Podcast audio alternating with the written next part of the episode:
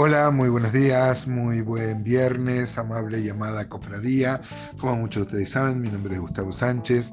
Digo mi nombre no por algún mérito personal o alguna, alguna, mm, algún orgullo personal, sino para que el audio no sea anónimo.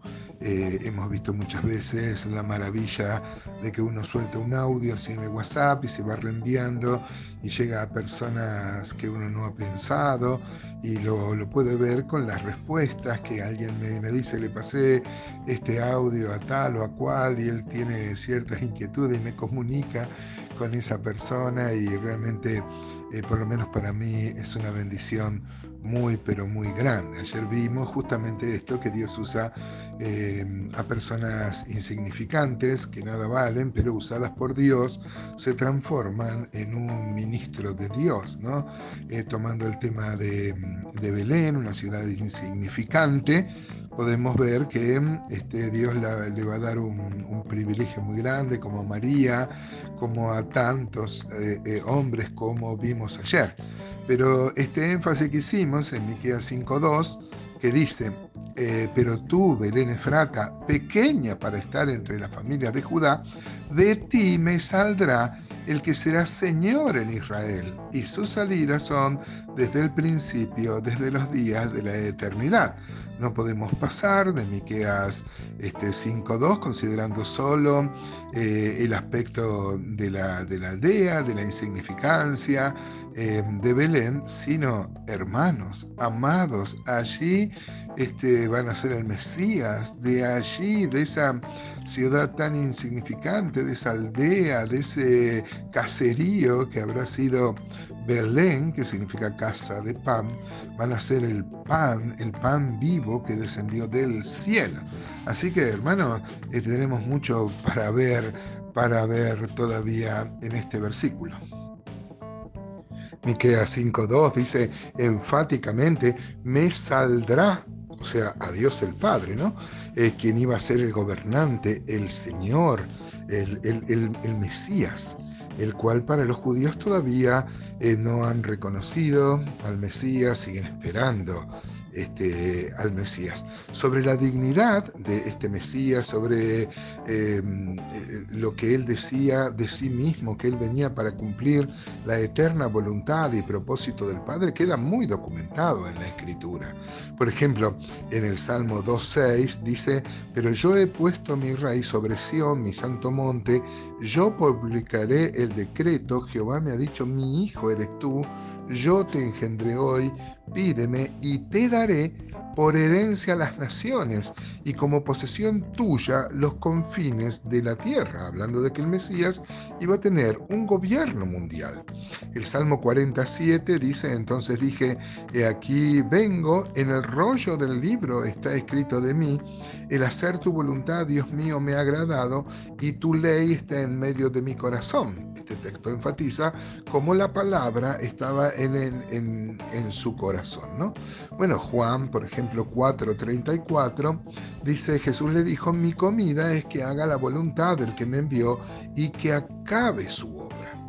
Este, o sea, todo lo que le va a pasar al Señor Jesús está determinado, no fue obra del, del azar o el devenir de los acontecimientos. El mismo Padre, Dios confirma esta misión. Por ejemplo, Mateo 3:17, Dios habla y dice, y hubo una voz en los cielos que decía, este es mi Hijo amado, en quien tengo complacencia. Eh, por ejemplo, también lo confirma en Mateo 12, 18. Este, dice, he aquí mi siervo, a quien he escogido, mi amado, en quien se agrada mi alma. Pondré mi espíritu sobre él y a los gentiles anunciará juicio.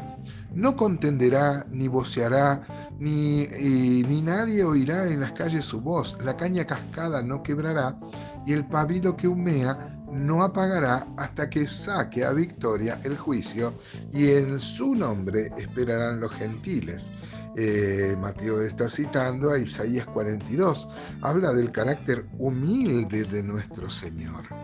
Dice, por ejemplo, Isaías 42, 1, que es lo que va a citar Mateo ahí en el capítulo 12, dice, he aquí mi siervo, yo le sostendré, mi escogido en quien mi alma tiene contentamiento, he puesto sobre él mi espíritu, él traerá justicia a las naciones, no gritará ni alzará su voz, ni la hará oír en las calles, no quebrará la caña cascada, ni apagará el pabilo que, que humeare. ¿no? Este, mm, miren qué, notable eh, como Mateo interpreta, inspirado por Dios, el cumplimiento de la profecía de Isaías 42. Una persona humilde, eh, un rey con la dignidad de rey, un, un cetro que va a tomar para gobernar el mundo, pero con unas características muy humildes, no es el, el, rey majestuoso, soberano, y así vino en, en, su venida, vino con las limitaciones de su encarnación humana, y esto también ha provocado que muchos se rían de Jesús, hoy es objeto de la burla Jesús, de los que no creen en Él, de los que no se someten a su voluntad y, este, y, usan esta, como pasó en los tiempos cuando el Señor caminaba entre nosotros. Hoy podríamos decir que hay muchos Cristos, ¿verdad? Este, hay una canción de Pancho Martel que dice, ¿cómo es el Cristo que invoca en tus labios, que piensa tu mente, que siente tu ser? ¿Cómo es el Cristo que te han enseñado? ¿no? Yo he visto en la iconografía cristiana un Cristo como vencido, como que da como lástima. Y si bien es verdad, él habla de, su humildad, que no iba a pagar el, el pabilo que humea ni quebrar la caña cascada, es el Señor.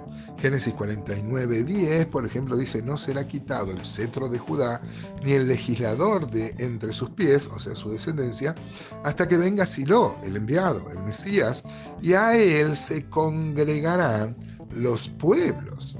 Isaías en ese capítulo maravilloso, Isaías 9, habla de, justamente Isaías 9.2, por ejemplo, dice, el pueblo que andaba en tinieblas vio gran luz, los que moraban en tierra de sombra y de muerte, luz resplandeció sobre, sobre ellos, ¿no?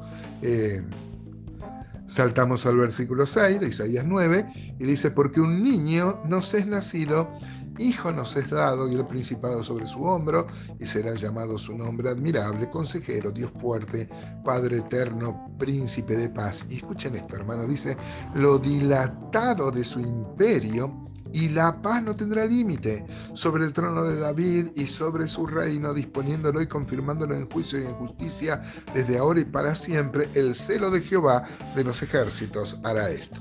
Miren, lo que yo quiero hacer énfasis en esta mañana es muy simple. Como decía Pancho Martel, ¿cómo es el Cristo? Que el mundo tenga una imagen, si bien él vino en humildad, Él es el Señor de la historia. Y lo que sería trágico es que la misma iglesia vea en Jesús una persona débil y no es así. El Señor es el Señor y tiene derecho sobre nuestra vida y le debemos obediencia y sumisión, hermano. Esto no es fanatismo, esto es devoción, esto es piedad. Seguir al Señor. Los judíos todavía están esperando al Mesías y no han reconocido la maravillosa venida de nuestro Señor Jesús, ¿no? Que no nos pase a nosotros.